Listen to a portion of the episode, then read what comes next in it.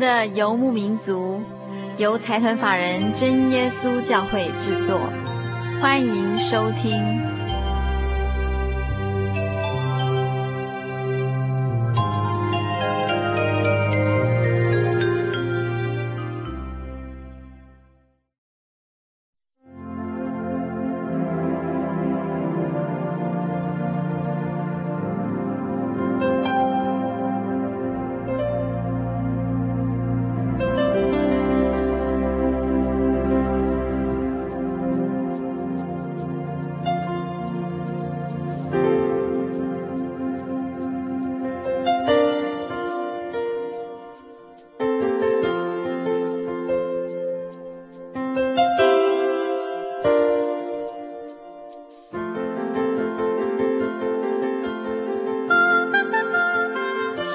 民族在空中的朋友，大家好，我是佩芝，很高兴又到了我们心灵游牧民族的节目时间了。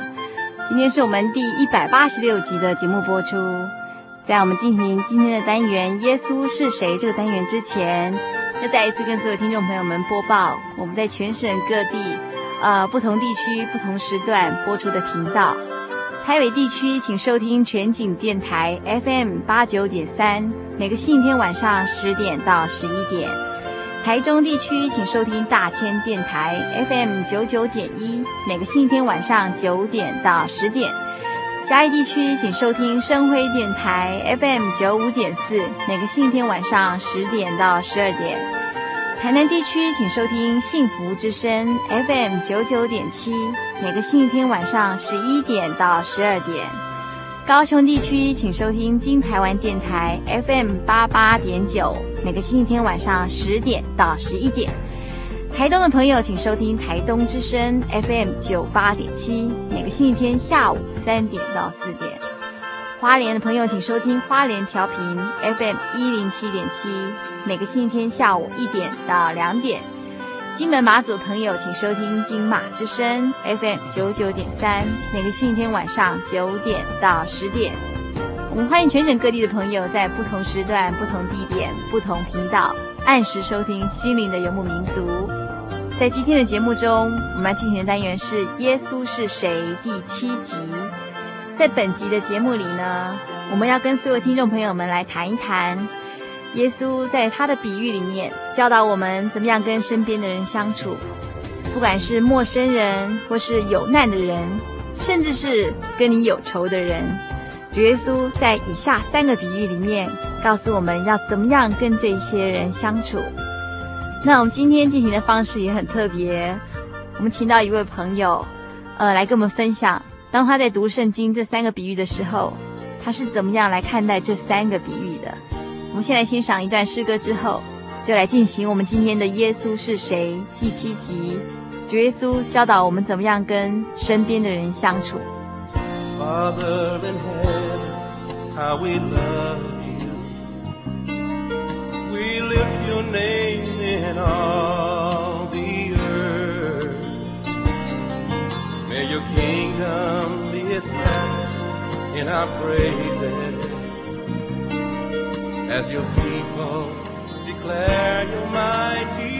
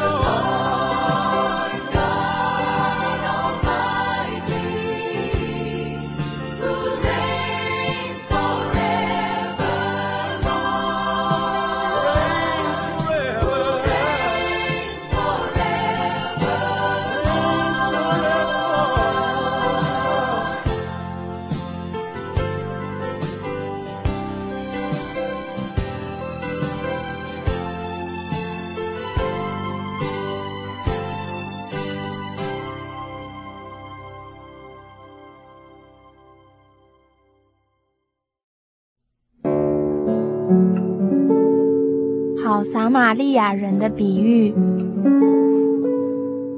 路加福音十章二十五到三十七节，有一个律法师起来试探耶稣，说：“夫子，我该做什么才可以承受永生呢？”耶稣对他说：“律法上写的是什么？你念的是怎样呢？”他回答说：“你要尽心、尽性、尽力。”尽意爱主你的神，又要爱邻舍如同自己。耶稣说：“你回答的是，你这样的行，就必得永生。”那人要显明自己有理，就对耶稣说：“谁是我的邻舍呢？”耶稣回答说：“有一个人从耶路撒冷下耶利哥去，落在强盗手中。”他们剥去他的衣裳，把他打个半死，就丢下他走了。偶然有一个祭司从这条路下来，看见他，就从那边过去了。又有一个利未人来到这地方，看见他，也照样从那边过去了。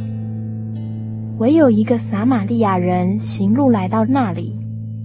看见他就动了慈心，上前用油和酒倒在他的伤处，包裹好了，扶他骑上自己的牲口，带到店里去照应他。第二天，拿出二钱银子来，交给店主说：“你且照应他，此外所费用的，我回来必还你。”你想，这三个人哪一个是落在强盗手中的邻舍呢？他说是怜悯他的。耶稣说：“你去照样行吧。”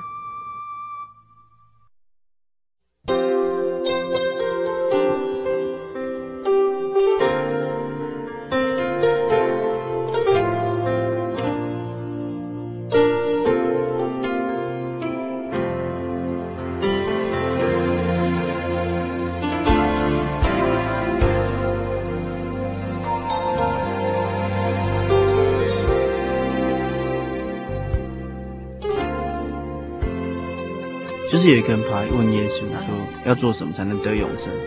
那他自己其实不是不懂啊，他就回答耶稣了。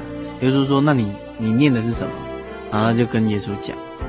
那可是后来这个人很很好玩啊，他就背完一段，他有一段说要爱邻舍如同自己。那为了显出自己有有理啊，他圣经这样说，说他就问说：“那耶稣谁是我的邻舍？”可是我们看完整个故事，耶稣没有回答他。耶稣没有当着当着这个问题回答说，谁是你的邻舍，你应该去爱谁。耶稣反而说，你应该去做那个人爱人的人。怎么说呢？耶稣后来跟他讲了这个故事嘛，说有一个人受伤，那有有两个人过去都不理他，对，那有一个人来了，对，然后照顾他。那后来耶稣问他的是说，这个对这个受伤的人来说，谁是他的好邻舍？然后。这个人当然懂嘛，这个来问耶稣的这个人当然懂，他就说，就是怜悯他的，就是第三个人，对，第三个嘛，嗯，撒玛利亚人，对，那耶稣就告诉他说，那你就应该照着这样去做。他本来问说，我应该去爱谁？可是耶稣回答是说，你要去爱人，不要问对象，啊，你你你你不要去问说谁是我的邻舍，值得我去爱，哦，而是你就要去做那个好邻舍，嗯，去爱人。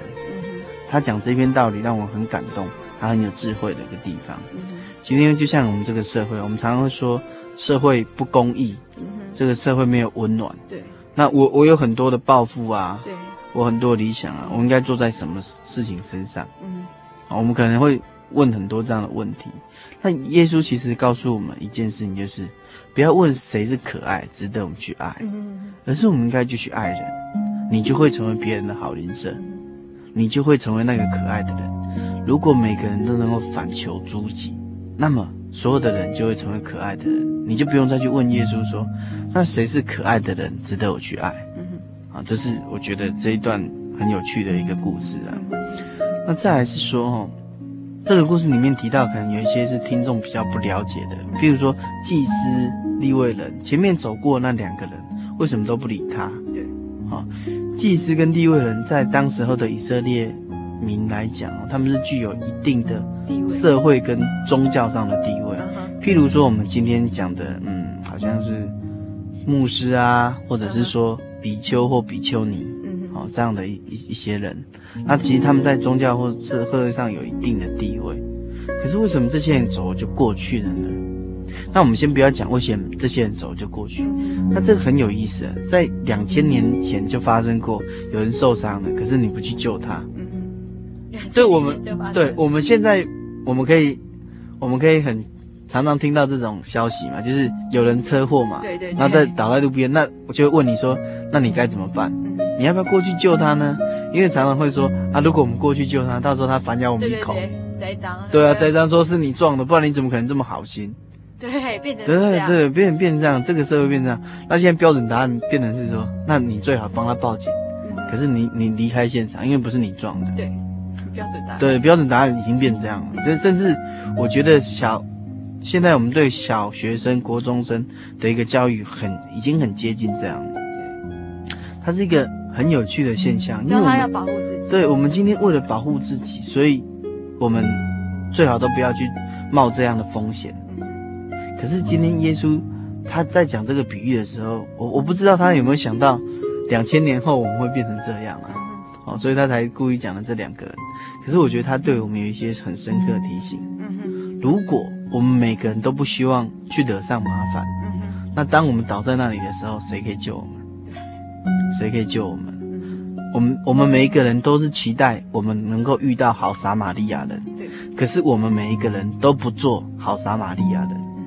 我们每个人都在问说：那我应该去爱谁呢？谁是可爱的人？谁是我的邻舍？我应该去爱他呢？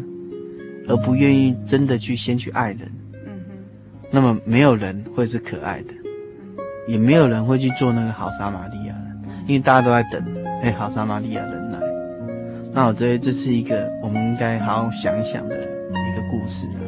那耶稣这边强调一种社会责任，它是基于爱，嗯，它是基于爱。今天我们今天在社会上所讲的很多社会责任，可能是基于法治啊。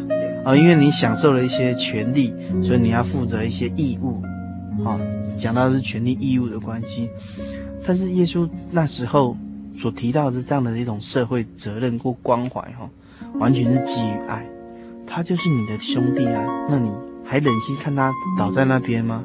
这个人倒在那边，或许在呻吟，或许一直在流血。那你想，那你还去打个电话叫救护车来？那或许救护车来已经十分钟了。当然了，你说我们在现在在身边也不能做什么，这或许有一些时空上的背景，但是我觉得里面有一句话很有意思，他说一个撒玛利亚人来，对，看到他就动了慈心，对，今天我们看到这些社会上的一些比较黑暗啊，或比较可怜的地方，我们是不是动慈心？我们有没有想付出行动，像这个好撒玛利亚人一样？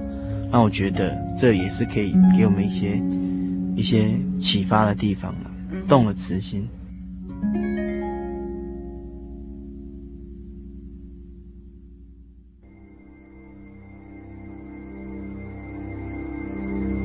当人子在他荣耀里同着众天使降临的时候，要坐在他荣耀的宝座上，万民都要聚集在他面前。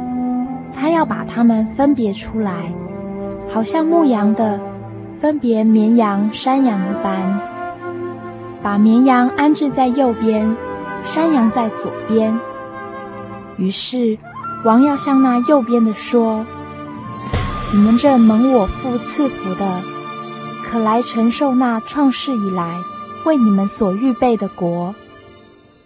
因为我饿了，你们给我吃；渴了。”你们给我喝，我做客旅，你们留我住；我赤身露体，你们给我穿；我病了，你们看顾我；我在监里，你们来看我。一人就回答说：“主啊，我们什么时候见你饿了，给你吃；渴了给你喝。什么时候见你做客旅，留你住，或是赤身露体给你穿？又什么时候见你病了，或是在监里来看你呢？王耀回答说：“我实在告诉你们，这些事你们既坐在我这弟兄中一个最小的身上，就是坐在我身上了。”王又要向那左边的说：“你们这被诅咒的人，离开我，进入那位魔鬼和他的使者所预备的永火里去。因为我饿了，你们不给我吃；渴了，你们不给我喝；我做客旅，你们不留我住；我赤身露体，你们不给我穿；我病了，我在监里，你们不来看顾我。”他们也要回答说：“主啊，我什么时候见你饿了，或渴了，或做客旅，或赤身露体，或病了，或在监里，不伺候你呢？”王要回答说：“我实在告诉你们，这些事你们既不坐在我这弟兄中一个最小的身上，就是不坐在我身上了。”这些人要往永刑里去，那些艺人要往永生里去。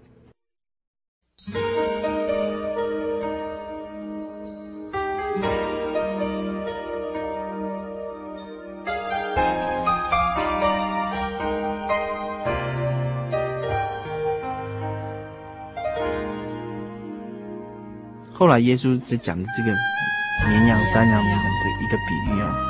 它更有趣。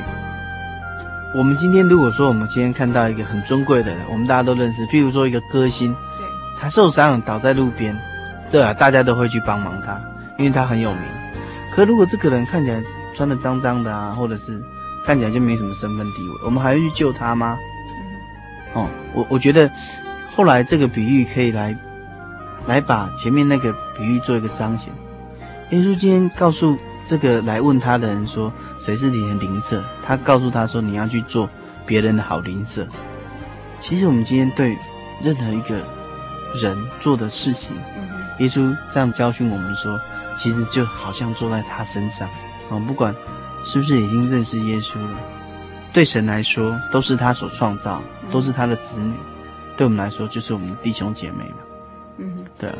所以耶稣说：“你今天做这些事，有做在他身上，没有做在他身上，就等同于有没有做在耶稣身上。排除掉身份哦，你不要说因为今天这个人高贵，对，这个人可爱，所以我去爱，嗯，我去照顾他，我去关心他。这个人不可爱，不高贵，所以忽略他没有关系。嗯，我想哈，耶稣讲那个比喻。”对那些不义的人讲的很有趣，他说：“你们见我饿了不给我吃，见我渴了不给我喝，然后然后说了很多嘛。这些人一定会像我们，主啊主啊，我们什么时候看你饿了渴了，不给你吃不给你喝，见你赤身露体不给你穿，对啊。如果我们今天看到尊贵的耶稣来了，他不论要求我们什么或者是怎么样，我们一定会去照顾他嘛，我们一定会去尽力服侍他。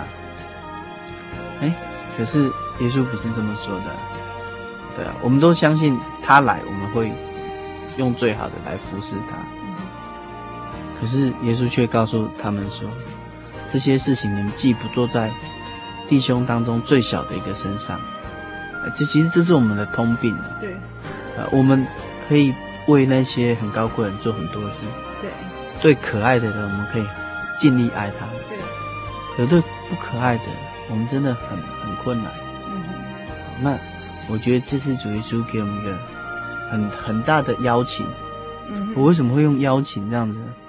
如果我们今天去强调是说我们做这件事可以得到什么回报的话，对，那当然是坐在可爱的人身上啊，嗯，坐在高贵的人身上，嗯，那可以得到更多的回报，嗯，但是在耶稣这样的说法里面，他所给我们的教训就是告诉我们说，不管。这个对象如何？嗯，你只要觉得你做的这件事，就是做在耶稣身上，嗯，做在主的身上，那是不是每个人都是高贵的？每个人都是可爱的。那它是一个很强的邀请，你就可以来试试看。你不再去问说你付出的对象是谁，你只只管付出，因为你相信你这样的付出就是坐在主身上。那我相信你的心里自然会有一种平安和喜乐，嗯、那是超超乎物质的衡量的。嗯哼，啊，这就让我想到了一个故事啊，它是俄国大文豪托尔斯泰所写的一个故事啊。那应该是在讲一个鞋匠的故事哈。那我们就姑且称这个鞋匠为马丁好了。好。那这个马丁哈，他他是一个很认真的鞋匠，他每天都很勤奋的工作，那很很很节很节俭，不浪费，然后也乐于助人哈，然后做一些我们觉得很好的事情这样子。那他都每天都尽情的度日这样。那每天他所做给人家的鞋子哦，从来不偷工减料，非常非常认真，在他每一个工作上，他都非常的仔细，所以其实也赢得大家的一个尊敬啊。他是一个基督徒，所以他一直希望，他一直很希望在信仰事情上呢更有体验。那有一天晚上呢，他睡觉啊，做了一个梦，然后他梦到主耶稣跟他说：“哎，明天要来看他。”哦，然后。醒过来之后，马丁鞋匠马丁他就很高兴，他就想说啊，主耶稣今天要来了，那我一定要早点起来哦。他就很早就起来，然后煮了一锅热汤，因为那天那时候正是冬天，他煮了一个热汤，然后他就想说，主耶稣来了，我一定要亲手把这个我为他准备的这个热汤给他这样子。那后来呢，就等啊等啊，然后他在等的时候，还是继续做他的那个鞋子。哎，就在这个时候啊，他就看到。一个路过的旅人跌倒了，跌伤了，就在他的店门口。那他就赶快跑出去啊，那把那个人扶进来，然后帮他做一些简单的医疗啊，哦，帮他包扎伤口啊。然后这个女人就冻得发抖啊，可能穿的也不够多。然后鞋匠马丁就赶快再去舀一碗热汤，然后端到这个女人面前，然后给她给她喝，然后就说啊。没关系啊，你看你要不要在那边休息一下？如果你还要的话，他哎，马丁可以再给他这样子。嗯，那就这个女人就很感激啊，因为她走了很很远路，然后又受伤，然后就很感动这样子。那她就喝一喝啊，然后跟马丁谢谢之后，然后继续赶路这样子。那马丁送走了这个这个旅客女人之后，哈，那他要继续做他的鞋子，他继续等。哎，耶稣说要来，耶稣说要来，他就。怀抱那个期待心，那 快到中午了啊，中午了。然后这时候呢，他就，哎，怎么耶稣都还没有来这样子？然后这时候大家都开始午休了嘛，然后他就是，哎，他就看到外面啊，在街道有一个清道夫，在那边一直一直扫啊，哦，然后就哦，他很辛苦哦。然后哎，常常可以看到他，可是都没有跟他打过招呼。然后后来他就看到这个人，有时候会扫一扫就停下来那边。哭泣啊，因为很冷这样，然后他就想说啊，不然邀请他进来家里，他就去跑过去邀请他进来家里，而且也把那热汤啊邀请那个人喝。啊，对这清道夫来讲，他很高兴，因为对他来讲，扫地是他本来就应该做的工作。好，可是啊，他就跟马丁聊得很愉快，然后也很感激说马丁在这样的一个寒冷的天气里面给他一碗热汤喝这样。啊，马丁就啊在。跟他寒暄了几句，后来那个人又回去工作，然后很快他就做完了这样，然后马丁就继续等等等等等，又等等等，等到了下午，耶稣还是没来，就在天快黑的时候，马丁就在想说啊，耶稣是不是会骗我，怎么没有来？就在这个时候，有人来敲他门，他很高兴跑出去啊，一看原来是一个妈妈抱着一个小小孩子，好，然后妈妈就跟他说啊，哦，他是。她没有的丈夫，这是她唯一的儿子。他们也要到哪里去？怎样怎样？然后这时候马丁看到，就是这个小男孩脚上哦少了一只鞋，然后有那只另外一双鞋，另外一只鞋啊也破破烂烂的。他就看那个小男孩脚好像快冻伤了，然后妈妈就说明来意，就是说在这么寒冷的天气里面啊，他小孩的脚都快冻冻伤了，可是他没有钱哈。能够来帮他买一双鞋子，那他看到他小孩子这样一直哭一直哭，他不知道怎么办，还所以来跟马丁求助这样。那鞋匠马丁就找找看啊，他有没有已经做好了小鞋子？啊，一找到一个，哎，刚穿上去刚刚好。那马丁就送给他。那妈妈就对马丁说啊，那我如果回城市，哎，我去城里回来之后，我就就会把钱给你这样子。然后马丁知道他他们的生活很很辛苦，他就说啊，不用了啦，看这孩，看在你看啊，这孩子这样子脚都这样冻伤了。愿神祝福你们啊！然后他就再把热汤给这个小男孩跟他的妈妈喝，然后喝喝喝，然后给补充他们的一个营养，这样。然后后来他们一对母子又怀着很感激的一个心情离开了。那马丁只好把他自己的店面收一收。那这晚上啊，他就很失望，耶稣没来啊，对吧？耶稣没有来啊，然后就想，啊。难道昨天自自己真的是做梦而已，啊，不是真的这样？那后来他晚上又又回去睡觉，这时候他又梦到了，哎，主耶稣很高兴的对他说：“马丁，谢谢你，你今天对我的招待，我都我都收到了。”这样子，那马丁就觉得哎，很奇怪啊，耶稣，你今天有来吗？我怎么都不知道。耶稣就对他说：“你今天为我做的一切，你的慷慨。”你的爱心，你的接待，啊，你的温暖，我都收到，因为我就是那旅人，我就是那旅人，我就是那清道夫，我就是那一对孤儿寡妇。哇，对，跟这个比喻很像。对，所以告诉我们说，其实基督教的一个教训一直告诉我们说，不要去在乎你坐在谁的身上，甚至有一句话说，你在暗中所做的，在天上的天父。都会报答你，那我觉得这是一个基督教一个给我们一个很大的鼓励啦。对对对对。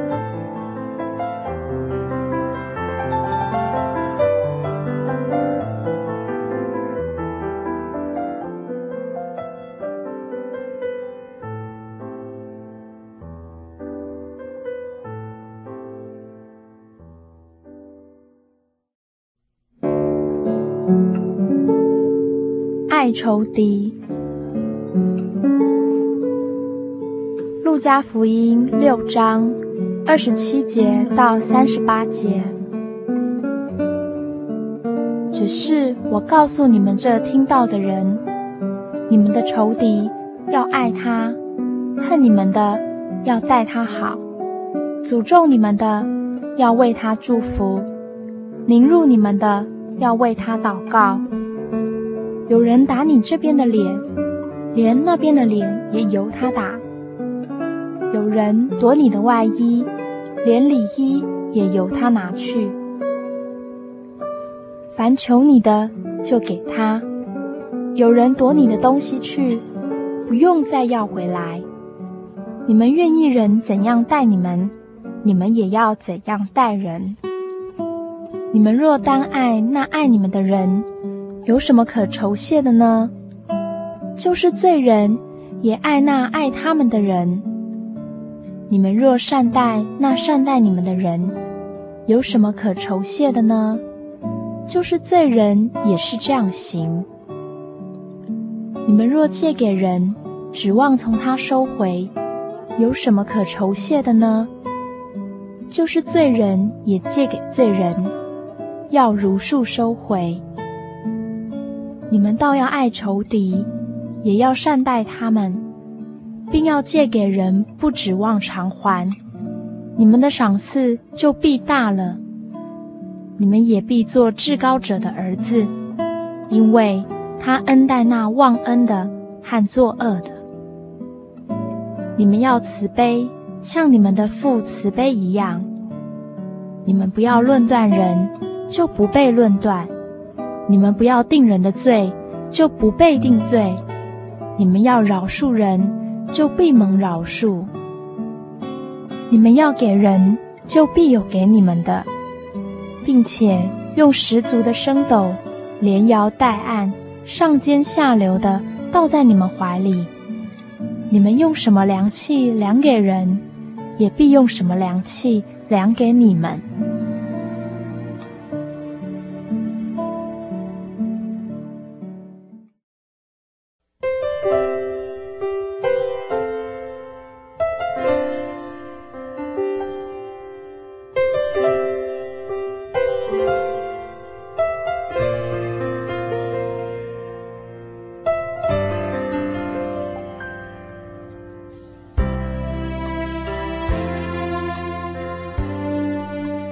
有些朋友可能会对基督教里面有一些教训啊，觉得很困难。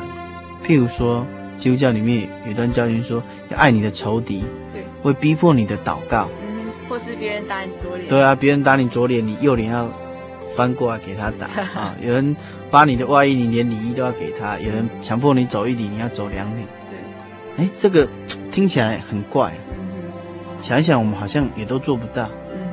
那是不是？耶稣说：“一定要这样做，不这么做就会怎么样吗？”啊，这是我最近一直在思考的一个问题。但是我相信的是，其实耶稣在做一个很棒的邀请，他在邀请我们去经历一个不一样的生命。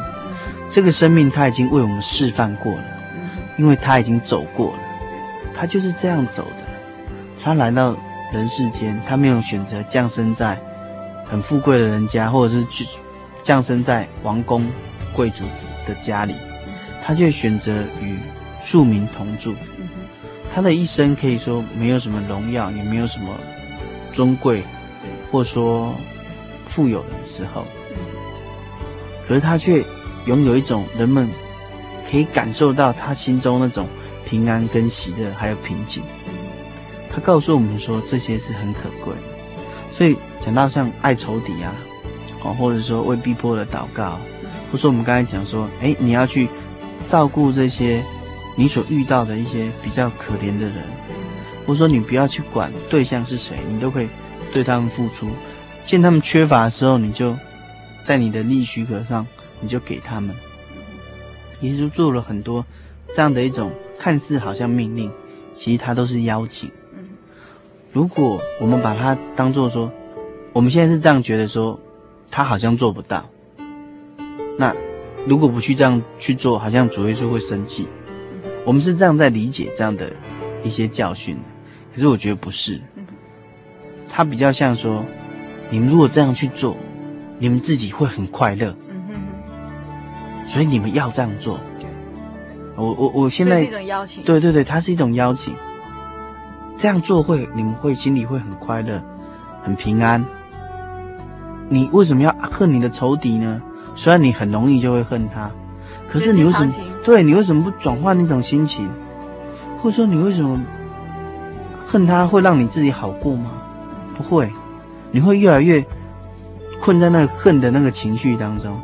所以他的对你的邀请，发出一个邀请是说，你去爱，去爱，你就超越了。去爱你就得到他了，得到这个仇敌，得到你自己，你自己才能从这个仇恨跟生气中、愤怒之中解脱。他的结果是好的，耶稣已经尝到了，所以他才邀请我们说：你们做做看，你们要这样做，你们才能够得到丰盛。你想一想，不论我们是不是看到那个路边被强盗打伤了那那三个人当中的任何一个。如果我们是第一个、第二个，我们走过去之后，难道我们心里不会觉得，哎呦，应该要救他吧？这个人如果我不救他，会不会死掉啊？对吧？我们可能心里会有这样的悸动。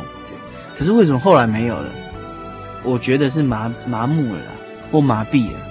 否则在刚开始的时候，我们可能都有一些隐约的不安。我们刚才为什么不伸手帮助他？在古时候。耶稣讲比喻那时候还没有什么救护车，所以不可能你去打一一九，然后马上就有人去救他，对不对？所以走过了一个人，可能对这个伤者来讲就是失去了一个希望。嗯哼，你可以想象，就是你今天到了荒山野外，你躺躺在那边，结果走过一个人根本不理你，你会不会觉得希望就少了一点？对，因为他没有理你。可是对那个走过的人来讲，其实我我我相信他的心里会有一些不安，或者说不愉快。所以主耶稣的邀请就是你要去伸手，你不要问谁是你的邻舍，而你要去做人家的好邻舍。这是一种邀请，一种带有应许的邀请，应许你会得到真正的平安、喜乐的满足。啊，我觉得我是这样来看这两个故事，还有耶稣对。爱仇敌这样的一个一个教训吧。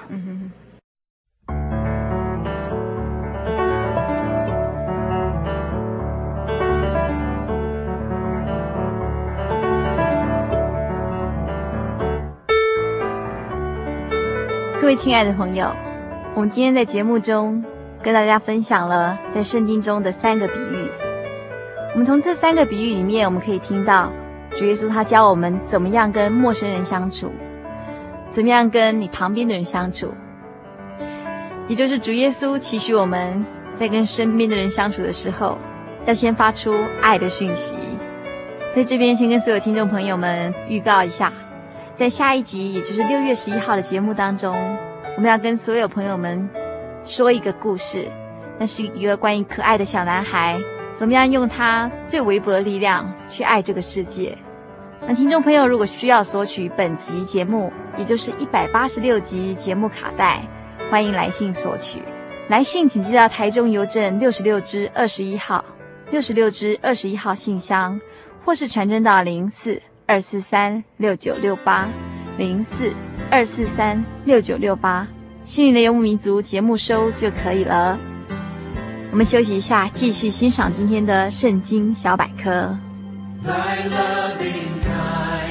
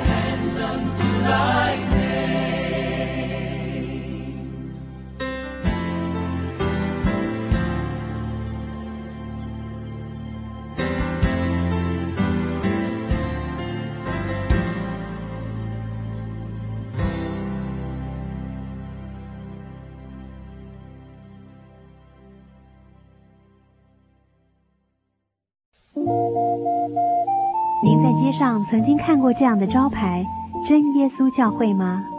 也许您很想，但是却不好意思进来看看。其实我们真的非常欢迎您。下次当您再路过真耶稣教会时，欢迎您进来与我们同享神的恩典。真耶稣教会，台中邮政六十六至二十一信箱，欢迎来信，愿您平安。